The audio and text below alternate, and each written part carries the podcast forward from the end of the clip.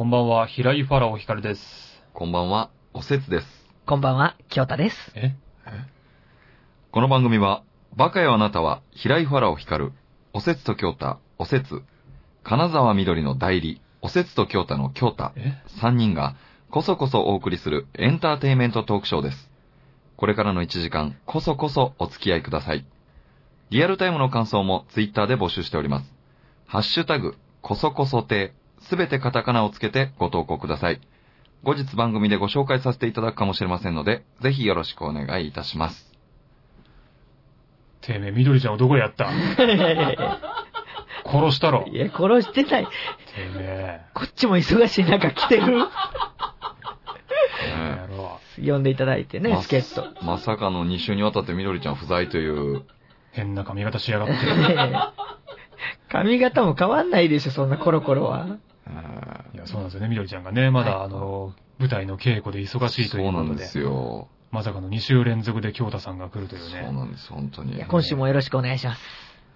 先週はね、どうだったんでしょうかね。どうだったんですかね、ね先週の反応はう。んねうんいやもう気になります、本う当んいや、なんかね、普通に来てるよりも、ちょっと、誰かの代わりっていうのは、やっぱ比べられるものがあるというか、うんプレッシャーがあると。ねプレッシャーありますもんね。でも自分としては前回はどうだったんですか？あ、確かに。あ自分の自己評価としては120点ですけれども、高っ。その、みどりちゃんとの相対評価ではわかんない。絶対評価は120点っていうことですよ。う。うんん。だからもう本当、今週はもう準レギュラーのつもりでやらせていただきたいと思いなるますね。ほど。今のところの出来は12点ぐらいです。10分の1やった。はっきり言うよね。こっから88点巻き返せば？おいおい仕上げていきますんで。はいはい。よろしくお願いします。よろしくお願いします。まあ、えー、どこよりも早い京都日の時間なんですけれども、えー、2月16日日付変わりまして、今日はですね、寒天の日だそうでございます。おうえー、2005年のこの日、NHK 試して合点で寒天が取り上げられたことを記念して、えー、長野県寒天加工、えー、工業協同組合が制定したという、えー、なるほどね寒天の日。こんなこと言ってえー寒天の日なんだですけど、本当にどうでもええ という日ですね。失礼ですけれども。寒天ってあの透明なやつだよね。そうですね。あの、四角の。そうです、あはい。そうですよね。あんみつとかに入ってるやつでしょそうです。ねうんかえ、寒天召し上がられます？寒天、嫌いじゃないっすよ。はうんただ好きってほどでもないですよ。多分全員そうだと思います全員そうだと思いねますね。寒天を狙って食べたことないっすよね。この寒天の共同組合の方ですらその可能性ある。つゆの中入ってたらどこにあるか分かんなくないですね、これ。うんなるやつね。スプーンでつゆだけすくおうと思ったらたまに勝手に乗っかってくるみたいなことありますけどね。確かに。あんみつの中でね。寒天多すぎるとちょっとテンション下がったりするんだよな。確かに。割合ね。う。うんん。あの、パフェのコーンフレークとかね。ああ、確かにね。多すぎんのちゃうやんってなりません、あれ。確かに、そうそうですね。うん多すぎるのはちょっとちゃうんですよね。なんかあるんだよな、あれうん。でも大体あの、ね、パフェなんか、もうそこをあれでコーンフレークでごまかしよるじゃないですか。まあまあまうあ。ん暑さはああやってうんああいうのやめてほしいな。パフェとか食うんすね。パフェ食べますよ。あ、そうですか。そういうの好きなんですか？スイーツ系？僕ね、だからうん、小さい時は好きで、で、でも、あの、甘いもんすごい苦手だったんですよ。物心ついてから。小学校から本当大学卒業までずっと苦手で。社会人になってから甘いもん急に好きになって、うんもう。食べ始めましたね。へであそこ行きたいんですよあ。そこ？あの、何？スイーツバイキング。ああ、スイーツバイキングあーそういうのね。ね行ってみたいんだけど、あれ、おじさん一人で入れないでしょ？そうだね。入れないね、あれうんは。なかなかね。あれ入ってスイみたいんだよーツバイキングか。そそんなたくさん食えます？スイーツだけ。いや、大丈夫だと思いますよ、きっと。でもあれなんかカレーとかね、ミートスパゲティとかあるんですよね。あらら。ああ。一回それ挟んだらまたいけますもんね。でも、最近スイーツ男子みたいなのちょっと流行ってるじゃないですか。うんなんか芸能界とかでもね、ちょっと、あの、的場浩二さんとか、はいはいはいこわもての人がスイーツ好きだみたいな。うん。逆にだからありなんじゃないですか、今別に。まあね、うん確かに。で、結構、あの、差し入れでいただくんですよね。ああ。だ結構、その、名のあるスイーツはかなりいただいてる方だと思います、私。おー、おすすめスイーツみたいなのあるんですか？いや、もうチョコレートはね、第3位までもうバチッと決まってますよ。マジですか、えーこれは。で、しかも僕が1位だと思ったやつが、やっぱ詳しい方がくださるから、うん。1位だと思ってたやつが、うんこの前あの、バレンタインランキングでついに今年、うん。あの、1位取ってましたよ。おー、チョコレートの。すげえ。はい。な、何チョコ？ケンズカフェのガトーショコラ。これ1位です。ケンズカフェ？はい。新宿御苑にあるんですけど、ももう大使とかのお土産にされるというガトーショコラなんですけども、えーはい大人気なんだ。大人気です。これはもう予約取らないと無理ですし、あとは、あのー銀座のうん松屋とかのデパ地下にちょっと数量限定で出てたりするんで、そこでは買うことできるんですけど、へもうそちょっと小さいんですけど、一つ3000円ぐらいするんです。これぐらいの大きさで。ーすげえ。はい。で、メール予約とかじゃないと本当に手に入らないようなやつで、これ何がいいってね、うん。この、あの、普通にあれだけ食べてたんですよ。あの、グッティとか紹介、どグッティだったかなんかで紹介されて、うん食べてたんですけど、いや、それちゃうねんと思って。で、これクラッカーに塗っても美味しいですみたいな。いや、それちゃうねんと食べ方。違うの。本当あれテレビ局間違ってますよ。あのガトーショコラのすごいところは、うん温度で食感、味が全て変わるというところが一番すごいんですよ。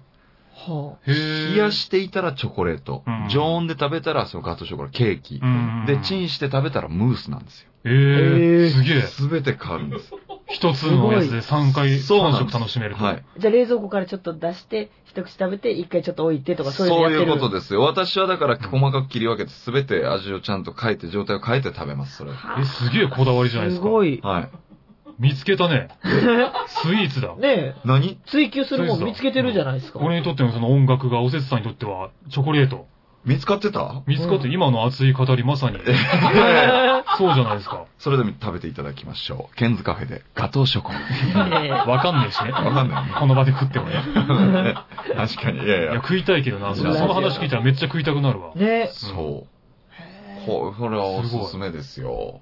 え。でもまあ本当にいただいてお客様にご紹介いただいてるから知っていくんですけどね。うんそれこそ。うなかなかね。詳しい方に教えてもらってるからですけど。だんだん番組が昼なんですみたいになってきました。いいね。女子が食いつきそうな女子が食いつきそうな。紹介してくださいっていうスイーツあったらね、うん持ってきていただけたら、ここでみんなで食べて紹介しますから。お、ああ、いいじゃないですかめ。っちゃいい。そういうのもありだと思いますよ、全然ね。そうありですよね。うん。だから紹介してくださいって言ってください。そしたらここに持ってきて食べます、そうそうれは。ここはものをおせつさんがうまいことね、リポートしてくれますから、ね。これは本当に、うんええそうですね。いいですね。まさか寒天の話からこんな盛り上がると思わなかっそうだ、寒天の日ですた。もんね。新たなおせつさんの一面が見れて。寒天そうですね。そう、そうでしたね。チョコレートは確かにいいなはい。もう一つあります。天気図記念日だそうでございます。おー天気図。1883年のこの日、え日本初の天気図が作成されたことから、えー制定されたということですね。へえー天気図って、何？皆さん天気図ご覧になられますえっか、ー相変わらず広がりようのなさそうな 記念日ですね。天気図。うん収録日が悪いのか、これは。いや放送日ね、放送日ね天気図ね。うん天気図僕は書いたことありますよ。ええ？あれなんか高いとか低いとか書いてるのあれが天気図。高気圧、低気圧、そう、もう書くし、そういうことですね。えー何書いたことあるって？僕ね、あの、ワンダーフォーゲル部だったんですよ、高校生の時。なんて？なんつった今？ワンダーフォーゲル部だったんですよ。な、なん、なんかかっこいいぞ。なんであの、登山部なんですけど、登山部？ちなみにワンダーフォーゲルってドイツ語で渡り鳥っていう意味らしいんですけど。かっこいいぞえかっこいいなんな。なんだこの野郎。かっこいいえー僕あの、ワンダーフォーゲル部だったんです、高校の時に。ええおでもなんかその、ある日ね、うん僕、あの、帰宅部だったんですけど、うんうん突然ね、あの、夏休み始まる前に、うんプリントが届いて、はいそう最後の日ですよ、夏休み始まるん前日の最後の日です。終業式の日。うん。で、プリント見たら、各クラブの部長へって書いてあって。ほで、ワンダーフォーゲル部部長。う。はい。で、僕の名前が書いてあるんです。ほうほうほうほう。勝手に。はい。で、これ何の間違いやと思って、うんそもそもワンダーフォーゲル部って何ってなって。確かにね。知らないしう。ん。で、職員室に、いや、これ間違いですって言いに行ったら、うんなんかその、ワンダーフォーゲルの顧問の先生がうん、頼む、君やったらできるって言ってう、んで、無理くり、うんあの、僕、ワンダーフォーゲル部部長にされたんですよ。勝手に入れらされて。はい。しかもトップにされたんだ、いきなり。はいなんか漫画みたいな話。他に部員がいたんですか？部員いなかったんですよ。部一人も員いないかうら、ん。もう潰れてしまうところああ。でも先生はその登山が好きなんですよ、もう。あなるほどね。で、このいクラブや、スポコン漫画じゃないですか、なんか。なんかドラマあるな。そしてなぜかですよ、うん担任でもないその先生から僕に白羽の矢が立ったわけですよ。はい何を見て君ならできるって思われたんだろうね。どうしたんでしょうね、本当に。ガタイが良かったからかな。人並み外れたなんか、あうん歩く力みたいな見抜いたんですよね、フォームとかで。山臭かったのかな、もしくは。山臭いってなんですか？なんか山の匂いがしたんかな、なんか。わからない。それ聞いてみたいね、考えてみたら。うん。白羽の矢が立ちで、ました。そこから広がったんですか？部員が増えていったんですか？もちろんですうよ。わ、すげえ。部員増やして。おーはい。ほんで、山登山の試合にも出たんですよ。試合？へえ。そうなるよね。そう、登山の試合。試合。まあ何でも試合とかってあるんでしょうけど、試合？僕も何全く同じリアクション取りました。うん試合？試合？これすごいんですよ、登山の試合。うんこれ普段聞かないでしょ。聞かない。これ結構大変なんですよ。で、いろいろあって、うんえ筆記と実技があるんですけど、うんまず実技は、うんあの、最低負荷、その、十何キロって決まってるんです。13キロとか16キロ以上を背負う。以上なんですけど、を背負って、うんあの、等高線だけが書かれた山の地図を渡されるんですよ。で、点だけ打ってやってう。う、ん。あの、そこのを通って、そこの点を通って、その、ゴールまで来てくださいみたいほうほうほはな。で、コンパスだけ持ってるわけですよ。う。うん。だからわかんないわけですよ。ほんと獣道ね、みたいな。なるほど普通の登山道じゃないところうん。が正解のルートなんですよ、要は。で、ポイントごとに先生が立ってて、うん。あ今どこにいますかみたいなこと言うの。うんうんで、えここですって言って、その、等高線だけ書かれたところ、ここですっていう。そこ、ここ等高線だけを見て、うんあの、ここですって言うじゃない。うんで、それと実際の位置の誤差で点数へ当てられてるへで、制限時間もあるし。で、次はそのテント張るのは、えっ、と、1分とか2分とか時間決まってんねん。以内に、その、どんだけ綺麗に晴れてるかとか、その採点があって、中入ったりとかもして、うん。その採点があって、うん。で、調理も栄養バランスとか、うん。速さとか、うん。そういうもろもろも、あの、チェックされるんですよ。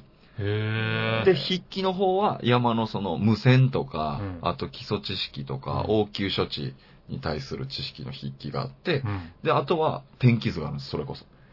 へーラジオで流れてくる、そうんの、なんか、ね、北北西、えー、なん、なん、ヘクトパスカルとかあるじゃない？はいはい。あれを聞いて天気図をずっとバーって書いていくんですよ。うん。埋めていって、うん次の天気を予測するんですよ。ほうほうほー、面白えー、すげえ。そうなんですよ。すげえ専門知識あるじゃないですか。結構大変なんです、あれ。ちなみに僕、筆記だけ2位でした。うわ、すげえい。。すごい。関西で。関西で？はい。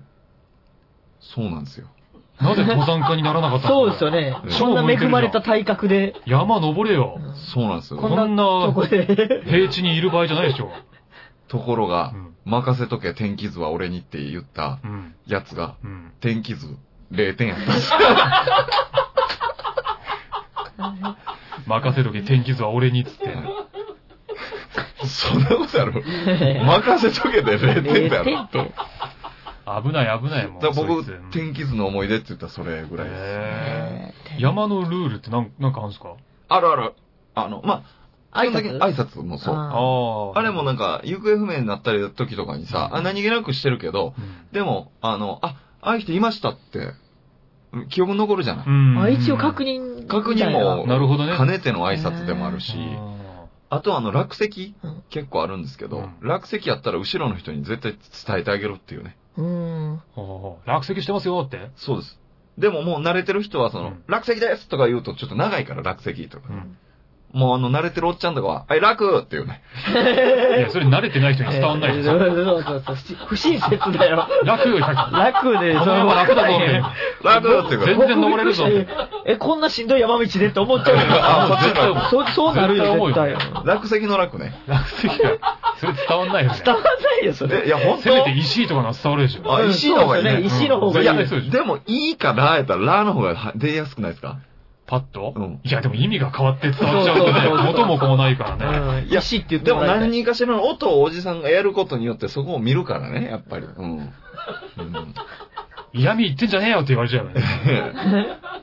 こっちはきついんだよ、つって。そう、そういう山のルールみたいなのあるよ。へそういうのあるね。うん。だから、え富士山行ったよ、一緒に。あそう、連れて行ってもらって。もうこれ僕の専門知識で本当助けられてますからね。本当に？そういう意味で。いや、本当に、だからあの、富士山やったら、うんでも、あの、なんか結構、なんか水何リットル持ってってとか、水とかも多めに持って行ったりとかね。絶対そうですそういうことで、だから本当に寒いから上の方は、でうん防寒着着てとか、靴もまあ最初の、え初めてやったら、やっぱうん登山靴ちゃんと履かないと、うん。その、侮ったらあかんでって言って僕はちゃんと用意したんですよ、それを。うん。レンタルしてな、ちゃんそと。うん一式。うん。で、蓋開けてみたら、うんおせつさんは、なんうんか、普通のスニーカーみたいな、それになんか、あの、天気悪なったらあかんからなって、本当になんか、ランニング行くみたいな格好になんか、雨がっぱだけ、カバンに入れてきたわ、みたいな。その甘、その甘がっぱも、なんか、うんサザンのライブツアーで、なんかいや、、CD のおまけでついて CD る。のわけか。だから逆にもう極めちゃってるから、もうさっきの楽みたいなもんで。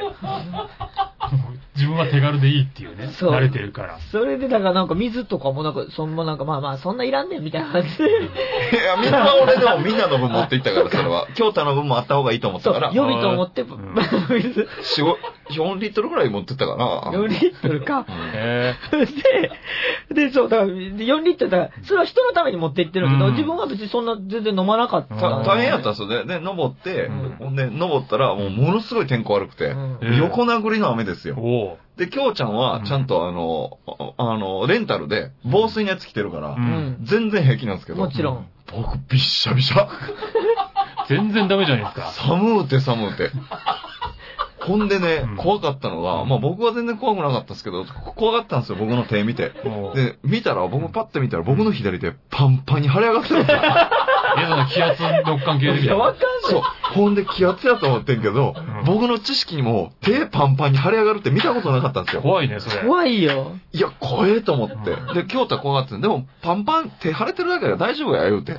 いや、でも色もなんか違うし。いや、怖いよ、それ。で僕は怖いけど、なんか大丈夫や大丈夫やって手パンパンで、唇紫のおっさんが、あともう少しやからついてこいって言うけど、もう怖さしかない。怖いよ、それは。だってむっちゃ寒いもん、もうだってびっしゃびしゃでだってね、0度ぐらいのところまで行けんすよ。ほんで手パンパンに腫れて。いや、超怖いよ、そんなもん。で、一番怖いんですけど、うんそれ山無事に降りてから、うんなんで手腫れたかインターネットで調べたんですよう。ん。原因なんやと思います？え何？水不足。飲んだ。水不足でパンパンになることなんてあんの？飲んだらええ。飲んでない水4リットル背負ってるんですよ、僕。飲めよ。そして知っとけよ。関西によ。山怖いね。本当に。すごいなそうですね。そうですね。いいですねはいじゃあちょっとお便りも紹介しておきますか？はい。はい。えー、こんばんは。大学に合格して4月から東京に出て一人暮らしをします。あいいな。簡単に作れる男の手料理ってありますか？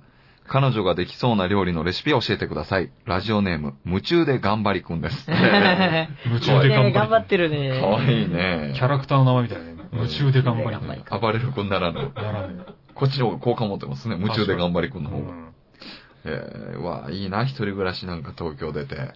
いや、もう楽しみでしゃあないでしょ。もう楽しみしょうがない。パンパンや パンパン？何？絶対ね。いやいやのはどういうこと余計な、余計なこと考えて、もうパンパンだ。だから何が？パンパンパンパンっていう表現が今なんだそれ？どういうこと？もう、そうでしょ。夢、夢とか、頭の中とそうそうか。そういろいろいろいろねいろいろパンパン。いろいろ、いろいろパンパンなうの。ん。適当に喋って論争を巻き起こすのやめていやもらっていやいやいやいや。思いついた言葉です。いや、すごい。え僕はでも料理はなうん俺は全然疎いからなあ、料理しないんですか？料理やんないんですよ。えええ言いませんでしたっけ？前、ここで。なんかでもね、うん料理は疎いで有名じゃないですか、僕。た食べ物はほんとそうなのー、いよ。や、そうなんですか。うんいや全然しこの間もね、お汁粉と、あれを、お雑煮か、間違えましたしね、僕。本当に。わかんない。そんなレベルなんですよ、本当に。食べ物全然知らなくて、うんで、なんか話聞いてたら、なんかすごい部屋もおしゃれなのよ。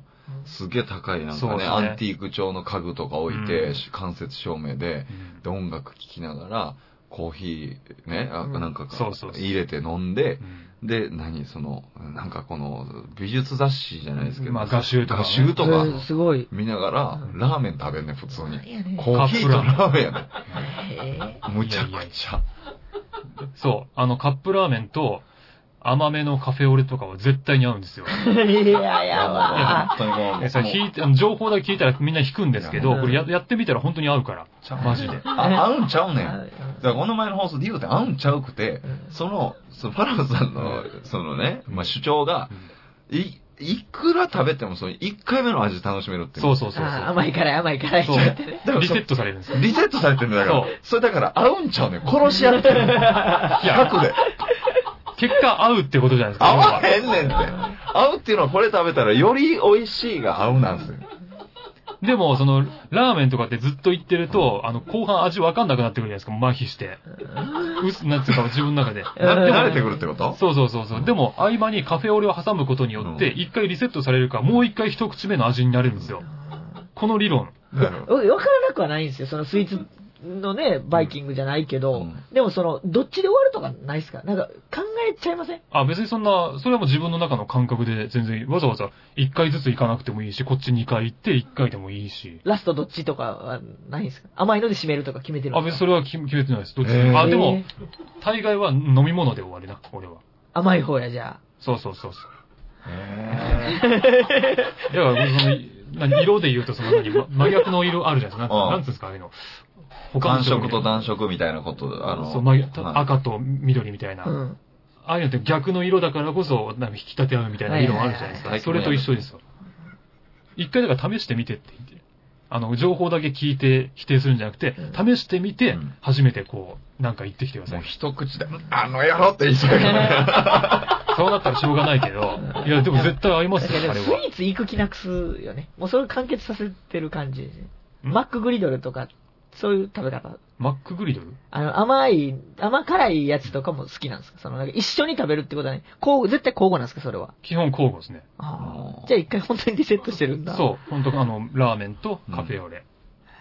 まあ、ラーメンがあったかいんで、カフェオレは割と冷たいやつの方が多分いいと。ああ、そうか、その温度も気にしてるんだ。って言うねんけど、これもうちゃうてって言うて。でやってみて。いや、こう合うっていうのは、だから僕がチョコレートにあげた第2位、ロイズのチョコレートですよ。うん。ロイズのあの、ポテトチップスにコーティングされてるんです、チョコレートが。ほこの塩味と甘みが、その何、しょっぱいもん食べて甘いもん食べたらあの、無限に食べれるとか言うけど、うんあれが見事にマッチしてるんですよ。同じ理論じゃないですか、でも。しょっぱみと甘み。ラうんーメンとカフェオレ。でもそれがい言いたいのはうん、殺し合ってないんですよ。このマッチしてるというのが問題なんです。そこが素晴らしいわけです。一緒に食べても OK っていう、その、両方が両方の味を楽しめるっていうことあ。そのラーメンずっとすするじゃないですか。うんで、ちょっと詰まったな、コーヒー牛乳行くかって、このラーメン残ってんのにコーヒー牛乳入れれるんですか？入れれる入れれる。いやだからいや、だからそれはいや、これが逆に、だから殺し合ってるって言ってるけど、多分ね、そ、そこは、ちゃんと活かし合ってるんですよ、むしろ。あの、ラーメンとカフェオレが混ざることによって、そのなんかすごいクリーミーなんですよ。カフェオレがよりクリーミーになるんですよ。それはもう、な亭主がやんねん。ラーメンをクリーミーにするのは何や、何や入れていろいろ。ちょっとでもやってみようかな、やってみ、なんかやって、やめとけまあ、とりあえずやってみたらいい。うんとりあえずもう実行。もう二人ともやってみて、とりあえず。じゃあもうやってみますよ。驚くから、本当に。うん驚くと思うよ。もう驚くと思う。きっと驚くと思うよ。そう。大学生の。だからそう、大学生のそう、モテる料理ね。そう、だからファラオさんに聞いたのは間違いの可能性あるけれども、そうですよ。う。うんん。だファラオさん作れる料理って逆に何なんですか？手料理。え、な、ないっすね。え？僕全くやんないんで。ないの？料理ってでもどこまで料理なんですか？え、まあ、カレー作るとか。だからカップ麺にお湯入れるのはなしじゃない？うん、なんかやっぱちょっとね、火使ったり包丁使ったりぐらいはっていう。火使ったりぐらいはね、うんまあ、まあ、全然やんないな。チンでもいいけど。うん全然やんないな。もう外食とか買ってきたりとかばっかりそうですね。全然やんないですね。わあ今実家なんで、母親がたまに作ってくれます。そうか。うんまあ、そりゃそうだよな。そうなるよな。で、もともと作ってあるやつを、あフライパン乗ってるやつを温めるぐらいのことはしますけど。うん、それはチンですもんね。料チン理、料理じゃないですよね。生、生のチンだもんね。うん。うん生のチンですね。生のチンだよね。なんで急にそんなん言うてくるの？なんやねん。なんやねんな。こっちのはガンガン否定しといてなんやねんな、それ。なんやねんよ。なんやねんな。喧嘩してる。いや、ファラオさんが言うたんや。なんやねんな。俺はそんなつもりで言ってないですようん。勝手に引っかかったのか忘れてそうそうそう、引っかかって引っかかってない。引っかかってない。何がおかしかった今？い。や、2倍で来よったから、違うやん、別なんやねんに。なっておかしなこと言うてなかったよ、別本に。当ですおかかしなこと言ってなかったよ。俺が言ったことに対しておせつさんが引っかかって、それに対して京太さんが引っかかったっていう。やねんな何も引っ。かかってなかったよ。連鎖です。いやでも僕、んその料理はそれこそするんですよ。ちょこちょこね。そうやね。あなたすんね。一人暮らしやし。だからこれ聞いた時に、うんちょっとやっぱ思ったのは、うんあの、大学の時、モテてたやつがいて、そいつが得意やった料理を覚えてて、僕は。その、もう本当大学の中で可愛いとされてる子ら何人もと付き合ってたんですよ。うわ、参考になるよ、この意見。で、そいつに得意料理聞いたら、うんああ、まあ得意料理っていうか、カルボナーラとかすぐ作るけどな、とか、なんかその一人、一人の時とか簡単に作れるから、みたいな。うん。で、そいつがカルボナーラ作ってる姿は僕は見たことないですよ、もちろん。う。うんん。で、実際に僕もカルボナーラ作ってみたんですよ。うん。でも、やっぱ、火加減とかものすごい難しいし。むずいで、あれはとろ、とろみつけるというか、クリームのカルボナーラってパスタだっけ？パスタ。そうなんや。マジかこの人、音楽。危ねマジか。せやいやいね。いやいやいや、危ねいや、大丈夫。マジか。すいません。そこで置いていってる人いるとは思ってなかったんです。すいません。パスタだよね。パスタです。あの、クリームっぽい、なんかその、白いやつさ、あああのはいはい卵、半熟卵とか乗ってるような。あはいはいはい。あ、うめえやつね。そううめえやつ で、生クリームとか卵とかをこそううかき混ぜて、火加減とか絶妙にして仕上げるんで、ちょっと料理やる人っぽいイメージもあるし、あるな。で、その僕一回作ってみたら、やっぱその生クリームとかいるんですよ。うん、そうやで。うん。だから、そんなに日常生活で、ああ、今日なんもないな、カルボナーラ作ろうって成立しないんですよ。成立しない、絶対しない。だからう、ん。女の子に聞かれた時に、カルボナーラとかって言っといて、言っとくんですよ、それは。ほう。うん。店だ、んそれ店騙す。ほう。おう、で、店玉うん。ほんまに作るのはペペロンチーノ。ほこれをすれば確実にいい。で、女の子来る、来るでしょ、うんペペロンチーノとか作ってあげるって、ペペロンチーノめっちゃ簡う。単なんですよ。簡単やな。おう本当にちょっと油ひ、まあ、うん引いて、で、あとちょっと、まあ塩加減とか。そうそう、んもうあと、ニンニク炒めて、なんか、ベーコン炒めてとか、タラの爪とか、そんなもう、まあちょっと順番は覚えとけば。うんで、それって本当に材料なくても作れるから、うん。その、いやらしさもないというか、ちゃちゃっと作った感も出る。うん。だから、あの、聞かれたらカルボナーラって答えて、実際作るのはペペロンチーノ。これが正解です。これが正解で。子の前ですは賢いて。だパスタ得意っていうのがいいってことね。まあ女の子パスタ好きやしっていうこと？そう。ちょっとおしゃれ感もあるし。え、なんでカルボナーラ作ってくれないのって言われない？確かに言われそう。そ作れるって言ったよね。それぐらいの関係性になった時は、いよいよちゃんと練習して作ったらいいと思う。その1回目のワンパンチでしょ要はモテるために何打つかっていうやつやったら、うんペペロンチーノ、これでいここれでもモテるのかな？なんかわかんないけどね。料理？うん。もこみちとか持ってるんじゃん。僕はあの、作んない方がいい派やったから。う。逆これはに作、んない方が流行った？あ、いい派。それは、あの、作んない方がいいそれはも持ってる男の意見ですよ。違う違う違う違う違う。それ持ってる男の意見ですよね、今。違う違う違う。武骨な男が作るカレーが一番美味しかったみたいな。看病に来てくれたのにカレー作って、それ最高にカレー美味しかったみたいなエピソード、僕、大学の先輩に聞かされたことあるんですよ。はぁと思って。いや、おかゆ作ればかと思って。すげえ攻撃性。いやいやいや攻撃性がもうすごい。なんでカレー作るんで一牙を、種牙を向こう、強打。いや、それ、いや、おかしいでしょ、だって。あんまり上手にやりすぎると、なんかちょっと、あの、惹かれんじゃないかな。惹かれる？なんか。その、ハードル上がっちゃうというか。ハードル上がっちゃうし、向こなか、うん側に。そうそうそう。で、なんかちょっとさ、うん。あーその求められるものも大きいし。そもそも料理は女性がやるものっていうそのイメージから来る、その、それを超えられたみたいな、うん劣等感みたいな。そううんあーそれがね、マイナスに働くんじゃないかなと思うのよ。作りすぎちゃうとってことですよね。だから僕は、あの、トースト。それ料理なの？トースト？トースト。これ、あの、ピザポ、トーストもどきみたいなの。うん。要は、うん食パンに、うんえーまあ、バター塗るか塗らんでもどっちでもええわ。うんあの、で、ケチャップをう、ん。こう、バーって、引いて。で、えっと、そこにもうマヨネーズかけてう、んチーズ乗せてう、うんまあ、余裕あればちょっと卵を乗せるぐらいの。うんで、それでもうそのままオーブンレンジでチンするだけのやつ。それだったら俺もたまにやってるよ。お、やってる？たまにやってますよ。食パンあったら。それは料理とは、言うのおこがましいなってことですえ、そ。れ料理、料理なんですか？それ。もうあれ料理ですよ、それは。あ、あれは料理なんです。じゃあ、料理ちゃうわ。じゃあ料理やるよ。料理ちゃうわ、そんな。料理やん、あんな。で、いや、これでもね、こんな、あこれテイスト違うかもしれんけど、こんなん言ったらあれやけど、せつさん、それって、あ、朝食のメニューやな、これ。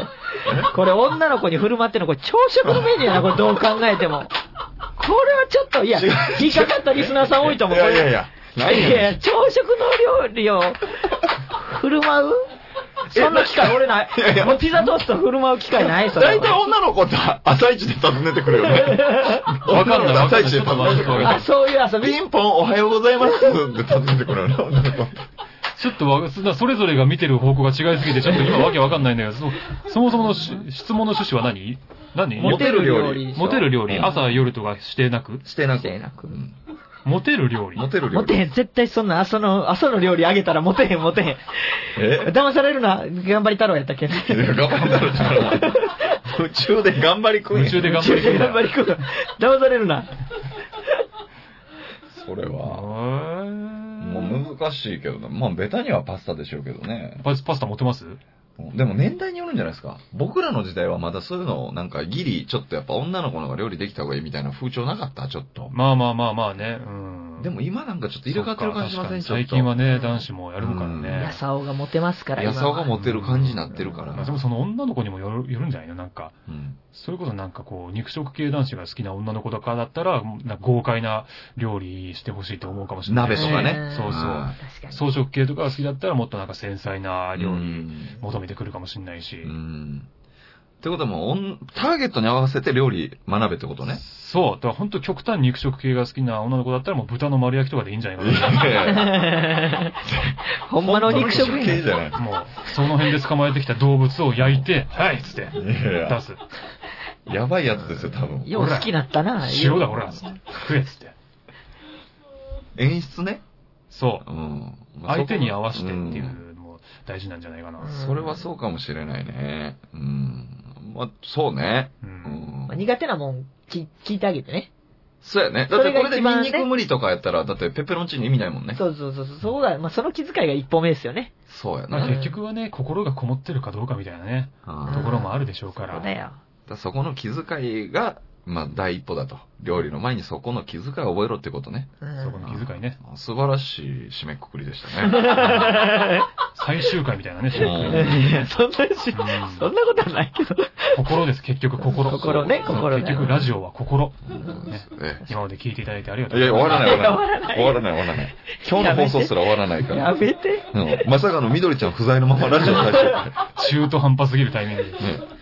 ねえーというわけでございます。頑張ってください。夢中で頑張りくん。ね。はい。頑張ってくださいね。じゃあちょっと今日も音楽をご紹介いただきたいと思います。音楽のご紹介の時間参りましょう。はいね。えー、じゃあ今回はですね、えー、知ってるかどうかわかんないですけど、フリーというバンドなんですけれども、どうですか、二人。フリーは。いや僕もフリーの時期ありましたけど、いやいや事。務所とかのこと、事務所の、もうそれだったらね、僕ら全員経験してますけど、僕ら全員フリーのメンバーってことになっちゃいますけどはい、そうじゃない、バンド名としてね、フリーっていうバンドが、まあ非常に古いんですけど、お、ふ出た。ねうまい。いや、それフリーとね、いや、もうちょっと、そう、音楽のスイッチ入ってるファラオさん、いや、本当にイラッとしてたから、違今。うんですよ。フリーバンドを紹介します。フリーじゃないんだよ。失礼しました。かかってないんだよ。うまいこと最近言うから、こっちも用意しちゃって。最近ちょっとうまいこと言ってるから、でもちょっとさすがに今のレベルが低すぎるんじゃないかな。いやそういうことじゃない。本当に古いんです。バンドとしてね。はいもう1969年にデビューして。えかなり昔ですね。今まで紹介してきたバンドの中では。でも本当レッド・セッペリンと同じぐらいの時期です。言っちゃえば。え、レッド・ツェッペリンはそんなに？前言ったじゃないですか、だって。だったですねディーンと同期だと思ってたみたいですけど、そうそうそうそう全然古い、あの69年ですから。もうその同期ぐらいのバンドで、イギリスのブルースロックバンドなんですけど、えー、もう本当にね、あのデビューした当時はもう全員まだ10代だったんですけど、若い小僧だったんですけど、やってる音楽はすごい渋みのあるブルースロックで、まあ、そのギャップが結構受けたんですけど、何分その活動期間は短くて3年4年ぐらいで解散しちゃうんですよ。でもその短い期間に出されたアルバムはどれもクオリティがすごい高くて、もうイギリスのバンドらしいちょっとこう陰りのある哀愁のある感じがすごいかっこいいバンドなんですよ。で、本当にあのすごい凄腕のミュージシャンの集まりで、特にボーカルのポール・ロジャースっていう人なんですけど、この人もロックの世界では歴史に名を刻む偉大なボーカリストであると。で、2000何年かに、あの、クイーンにいたんですよ、実は。えー、ポール・ロジャースが。クイーンのボーカリストとして世界ツアー回ってて、で、もうクイーンってもともとあのフレディ・マーキュリーっていうね、すごいボーカリストがいて、彼が死んじゃって、もうその後釜ってなると、並大抵のボーカリストじゃ務まらないわけじゃないですか。それに、まあ、ポール・ロジャースだったらっていうことで入れたわけですから、もうすごいボーカリストであると。まあ、そんなすごいボーカリストがいた、えー、フリーの曲をですね、今回は聴いていただこうと思います。まあ、ちょっと、まあ、暗い感じの曲でね、聴き終わった後憂鬱になりそうな感じのあれなんですけれども、えー、その雰囲気が逆にかっこいいので、ぜひとも聴いてください。というわけで、フリーでヘビーロード。カサカサて。はい、というわけで、フリーでヘビーロードを聴いていただきました。ね。非常に暗い雰囲気の曲ですけども。うんでもやっぱかっこいいですね、なんかっこかね。いいですよね。で、さっき、きょうちゃんが聞いたあの、これブルースですかって質問したら、あの、ブルースロックって言うんですね、これ。ああ、まあそうですね。ガチのブルースではないですね。うんブルースっていうのがあって、そこから発展させて、あの、ロックうんにそのブルースをも混ぜたような感じの音楽なんで、まあちょっとややこしいし、その辺の境界線みたいなちょっと、えーまあ、微妙なところではあるしうん、ちゃんと説明できる人逆にいないぐらいの感じなんで、まあ感覚的なものです、本当に。漫才コントみたいなことですか？すうん、まあ漫才コントは漫才コントでね、わかりやすいですけど、うん。違ったな。いやいやいや違ったな。いやいや、説明しづらいでしょ。僕もあんま分かってないもん、漫漫才コントと才の中で要はとコントを始めるみたいなことでしょ。うんまあまあ、そうか。漫才コントだな。分かりやすかったか。わかりやすいね。うん違ったなう。ん人は生まれながらにして苦労を背負ってるんだみたいなメッセージがあるんですよ。結構暗い感じの詩が多いそうなんでですよ。結構暗いから。まあ、ブルースなんでね、ちょっとやっぱ、こう、自分のこう、なんかの憂鬱というか、コンプレックスとかそういうのを吐き出してるんでうね。ん。まあでもなんか届き方それぞれですけど、心に届きそうな感じですよね。そういうのも。そう。また。うん割と好きだもんな、そういう暗い歌とか。うーん。日本人だからかな。なんか日本人って暗い話好きやとかよく言うもんね、世界的に。うんまあね、うん。性格もね、暗い人多いですから。いやいやうぶった切ったな 知り合った人によるかもしれないけど。そう、お知り合いが多かったのかしもしれない。僕を中心としてね。えー自分も入っちゃって。はい。さあ、お便り今日も来ております。出た。はい。お悩みですね、こちらも。えー、相談です。私は子供が二人いる母親です。旦那は優しい人で、育児をできる、えーできる限り手伝ってくれています。ただ一つ困ったことに、異常なくらい褒められたがりです。何かするごとに私の褒めを待っている視線が強く送られてきて、顔を見た瞬間、笑顔でありがとうと言おうとしていた気持ちが、しおしおと萎えてしまいます。もう少しさりげなくできないのかと言ってみても、本人はピンとくることがないようだし、ここは自分の意識を変えなくてはと思います。どうしたら変えられ、えー変えられますかね？ラジオネーム、もゆもゆさんからいただいて芸人でもありましたね。なんかこう、ボケた時に、はい、ボケました。突っ込んで突っ込んでみたいな顔して待ってるやつね。うんああいうの逆に突っ込みたくなくなりますよね。す。なるほどな でもこれまあ男性はあるあるじゃないですか。やっぱ褒められたいという気持ち。褒められたいっていうね、気持ちはまあ多分誰にでもあると思いますけどうん、露骨に顔に出ちゃうんでしょうね、多分ね、この人はう。んいやでもどうなんだろうな。かわ、かわいげあるとは思えなくなってきたってことかな。最初は可愛いと思ってたんでしょうけどね。うんだって子供とかやってたら可愛いわけでしょ、これ。うんまあねうん。根が深いな 根が深いな、これは。うそんん。なに重く捉える？深いですか、これうは。んそう。でもまあ、この、ね、もゆもゆさんは、ここはやっぱり、あの、自分の意識を変えなくてはいけないっていうことだもんね。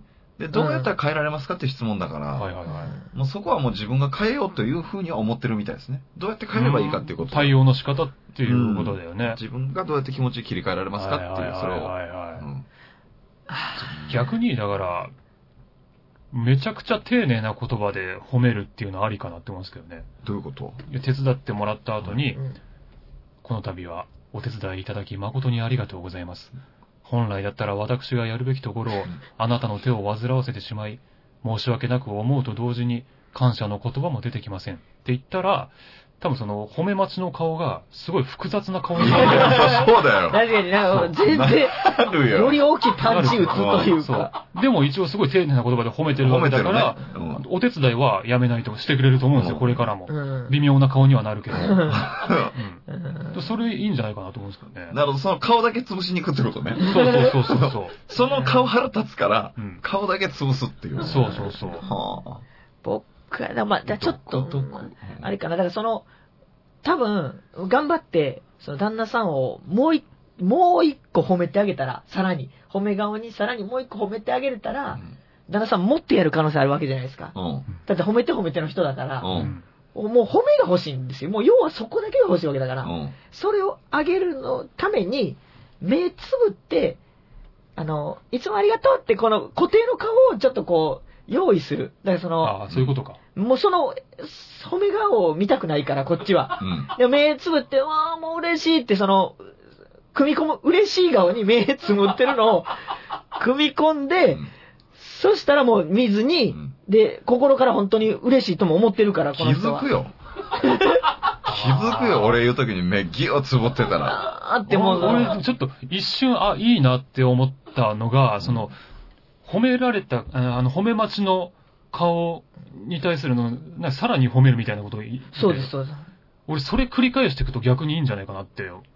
ほあの、褒められ待ちの顔を、その褒められ待ちの顔、可愛いって言って、うん。そうするともう、さらにこう嬉しくなる、男は。うんでさらにその褒められ待ちの顔になって、その褒められ待ちの顔また可愛い。このどんどん繰り返していくことによって、その褒められ待ちの顔の限界が来るから。もう多分保てなくなってくる。もうどんな顔して迎えていいか分かんなくなっ突て。き抜けちゃう。なるほど。最初に爆破するかもしれない。もしかしたら。爆発はしないよ。逆にそれを利用してっていうのありかなって、ちょっと今パッと思いましたね。限界まで引き出してやるってことね、うん逆にそうそうそうそう。うん確か意識変わるもんね。そう腹立つから、うん限界引き出してやろうっていう逆の気持ちになるわけだ。逆の気持ちに。うん。確かに。全然誰も嫌な気持ちにならないですしね。うん僕はもう違ったなえ？もう最後やと思うっていう。最後？うんえ？いやもう最後かもしれんって常に思ったらいいいや、と思う。何？怖い話。え怖い話。日本人怖い話好きとは聞いてたけど。えいやいや。だからそうじゃない。なんかよく言うじゃない何。が最後なんかもう、あの、うあるのよ。ああれが最後だと知ってたらみたいな、あ詩集とか本とかあんのよね。その人と永遠の別れ、その、別れてしまったりとか、もう別れてしまって会えなくなったりとか、はいまあね、死んでしまったりとかいろいろあるけど、うんもう最後やと知ってたらもっとこんなことできたのにって思いは、もう誰しもがあるわけじゃない。そはいの。恋愛なり親だったりおばあちゃんだったりおじいちゃんだったり、うんその気持ちをふって思い返す、その、旦那に当てはめる、その瞬間に。この褒めの顔はこれで最後かもしれないって毎回思うってことですか？そう、毎回それをグッと思ったら、その、なんか、いなんかもう、あ、ありがとうって湧いてくんじゃないかな。いや、その気持ちに絶対限界が来ますよ、自分の。来る？自分の中でのマンネリが来ますよ、絶対。でも、病床で思い出す旦那の顔は多分褒められ待ちの顔ですもんね、この人もまあね。う。う。うんこのね、この後そういうことなんそう、だってここの何年付き合って、だってずっとこの夫婦やってて、うんあ、あの時のあの人の顔ってパッと思い出せるのかなっていうことじゃないですか。うんうん。これだから最後かもしれんと思ったらやっぱ変わってくるんじゃないかな。でも、その、うん旦那さんが褒められ待ちの顔をするのが奥さんは嫌なわけじゃないですか。うんで、奥さんが本当に感極まって、なんか、ありがとうみたいな顔がもうその、切なすぎて、うん。旦那さんがもうその顔を逆にうん。見られへんようになって、また手紙投稿してくれるあるかもしれない。今度は旦那さんから。うん逆に？そう、逆に奥さんが、なんかもう今日僕が行ってまうんちゃうかなみたいな顔を毎回されるって。でもそしたらもう褒められ待ちの顔やめなはれで 解決封じれたと。解決ですよ。旦那さんがもう、だから、その、嫁さんのその顔を最後だと思うっていう。お互いね。お互いお互いだからより深く愛し合える。そしたら。重いよ、なんか。ちょっとトイレ掃除しただけで二人でし、ぐーって、深くなっちゃう。関係が重いんだよ。なんかそれもいいんじゃないかな。うんまあでも確かにこれ三者三様の答えにはなるか。そうね。うん最後だと思う。え、えきょうちゃんなんだっうもっけ目つぶる。目つぶる。え、目マナさんはどうします？うん二個出てましたけど。じゃあそうよ僕は褒められ待ちの顔の限界を知るっていうことだね。限界を引き出す。褒められ待ちをさらに褒めるってこと？そう。褒められ、褒められ待ちをさらに褒めて、さらに褒めて褒めてを繰り返して、もう限界まで生かすっていう。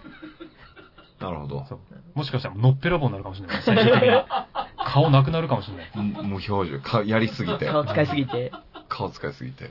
どっかで生理的に我慢できなくなるから。な、殴ってもうたりしません？なんかどっかで。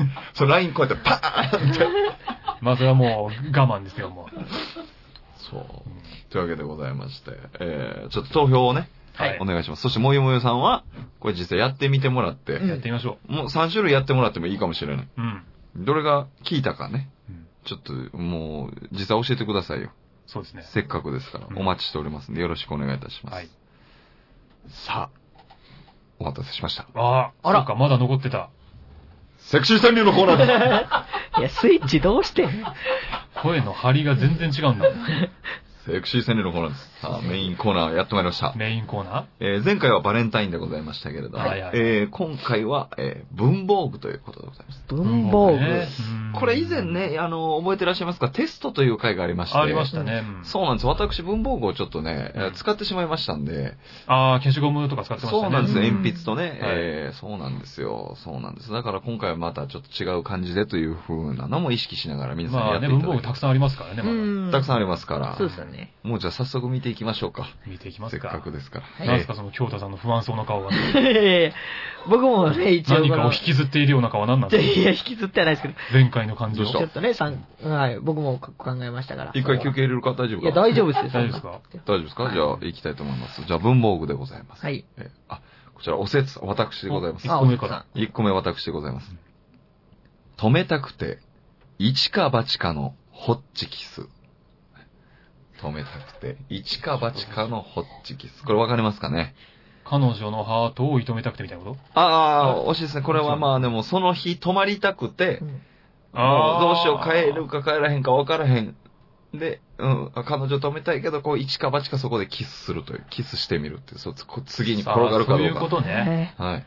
これとホッチキスをかけたわけですね。止めたくて、一か八かのホッチキス。なるほどね。はうんなるほど、なるほど。その気持ちちうんょっと難しいな。難しいですよね。一か八かのホッチキスあったら不良品ですけどね。うん。本当に一か八かのホッチキスがあったら不良品ですよ。それは不良品ですけども、これは私のこの思いをちょっとしてみました。はなるほどね。続きまして、ラジオネーム、きよよさんからいただきました。あ過ちを犯してかけたい修正液。過ちを犯してかけたい修正うまいことかかってますね、これね。はわかりやすいうん修正液。うん液。そうですね。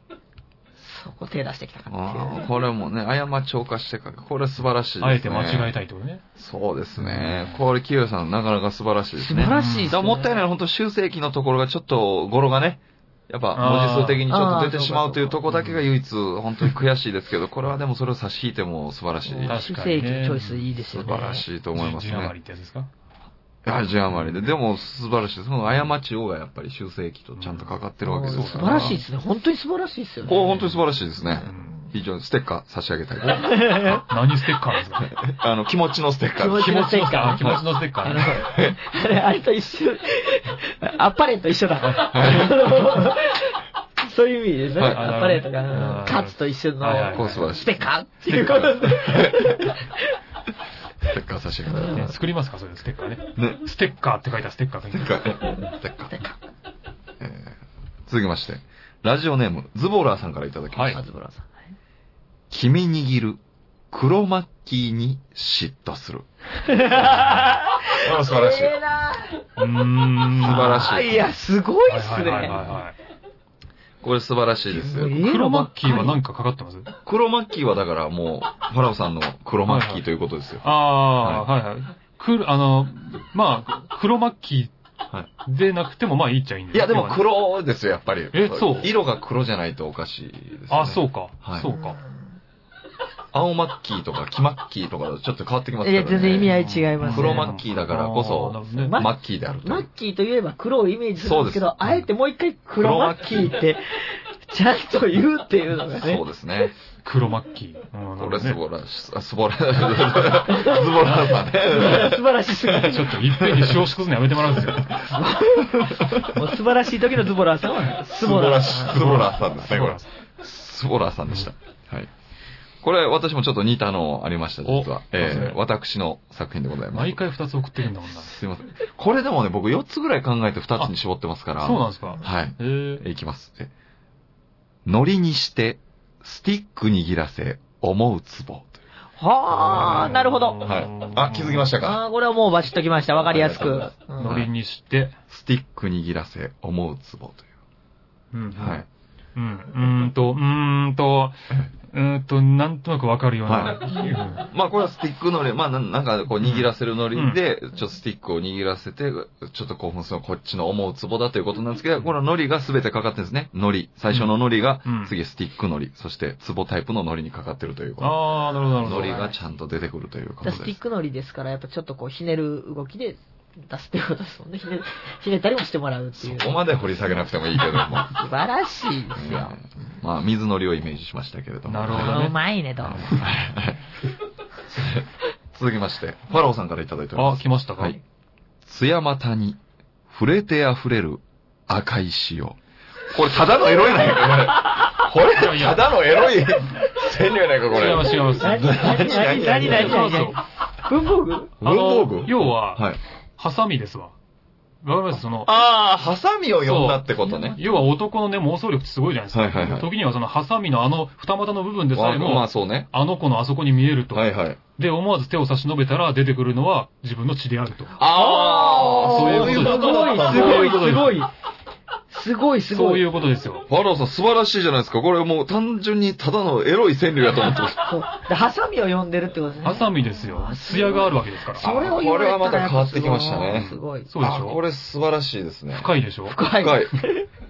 深いですね。そういうことなんです浅はかに捉えた自分が情けないです。そうですよねね。本当安静してください、本当に。ハサミを感じたかった。これはすごいですね。そうですよえーこちらタペストリーお送りしたいとあ、思いまやったー、タペストリー欲しかったんだよな。エロ、エロになった。やっす。えたー素晴らしいですね。いいね。えー続きまして、えーラジオネーム、ミトコンさんからいただいております。うん文房具、部の字を地に変え、あからめる。どの字をちね珍防具ということですね。まあまあこう、ミトコンさん、あのーすバカバカしいのを送ってくださいましたね。まあまあまあまあ。はい素晴らしい。うん。うんこれいいですね。この、皆さんがやっぱりいろんなね、うん。方面の、なんかこう、ひねったやつであったりとか、かかってるやつであったりとか、はいバカバカしいやつであるそうですねいろんなとかね。角度からね。これがいろいろあるのがこの川柳ですから。いいですね。素晴らしいですね。楽しい時間。続きまして、コルレオーネさんからいただきました。コルレオーネさんはいはい。太い筆、曲がっている筆、長い筆。いろんな筆がありますわな。これはいいうん素晴らしいですよ。はストレートですけどう。んありがたいよ。これだけでわかりますもんね。うんわかるわ。筆の種類を言ってるだけなのにう、ん不思議とこれ、セクシー川柳になってるという。そうだね。達人の川柳ですね、これは。だって本人筆見てるだけですもんね。す。そうです。何にも起きてない。うん起きてない。まあ曲がってる筆は実際そんなにはないだろうけどね。うん確かに。確かに。確かにね。うん筆先はね、曲がってるのたまにありますけど、うんえー、これ素晴らしいですね。はい、いいですね。えー、これじゃ最後ですね。最後。えー、京太くんからいただいております。お、はい。私、はい。分度器で、僕の角度も測ってよ。うわー。あっさ。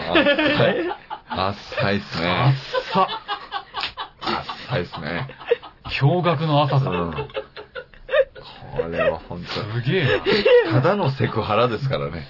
な。浅瀬だ、浅瀬。うんだってでもう一個、もっと浅いやつあったんですよ。何？え？ちょっともう一個、いい大丈夫ですか？それ、何ですかの、発表してそれ言っちゃうの？あの、何？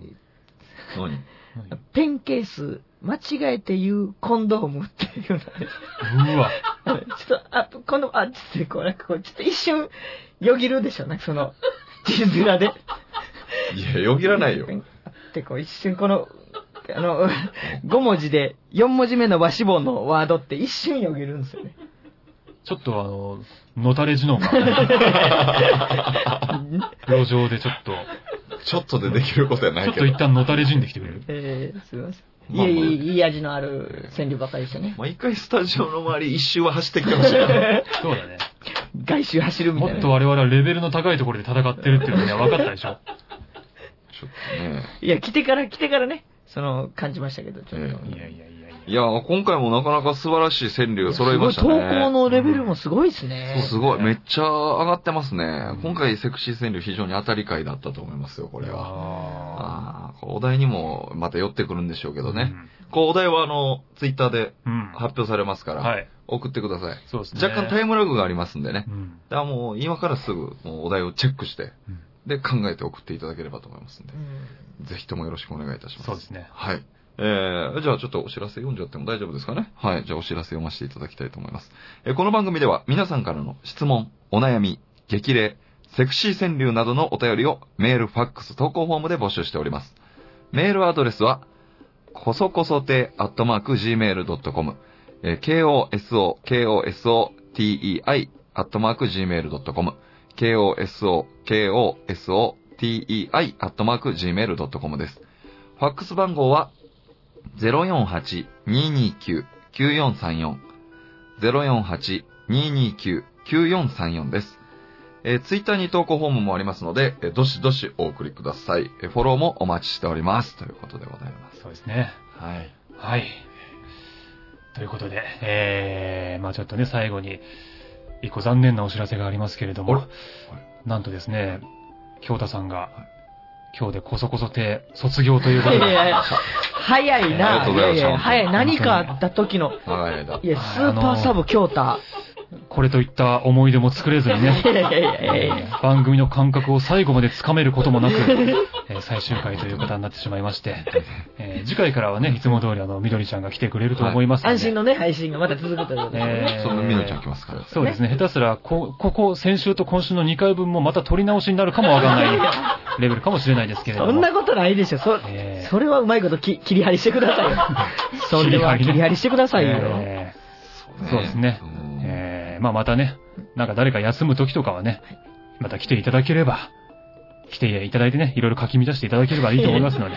馴染んでたよ、今日も。馴染んでた。まあ、その辺の感想もぜひ送ってほしいですね。そうですねうん。つぶやいていただいてもうん愛のある言葉をね、お待ちしておりますので。これで署名がいっぱい集まったらまたく来れるってことですもんね、ね、僕あんま余計なこと喋らないでね。ないいいでしょん。ちょっとぐらいいいでしょ。あ、ありがとうございました。最後やねんからちょっとぐらいいいでしょうよ。ありがとうございました。ありがとうございました。今日のありがとうございました。おいありがとうございました。もう終わりやろ、早い早い。はい。ということで、あの、また次週お会いしましょう。おやすみなさい。おやすみなさい。番組のおやすみなさい。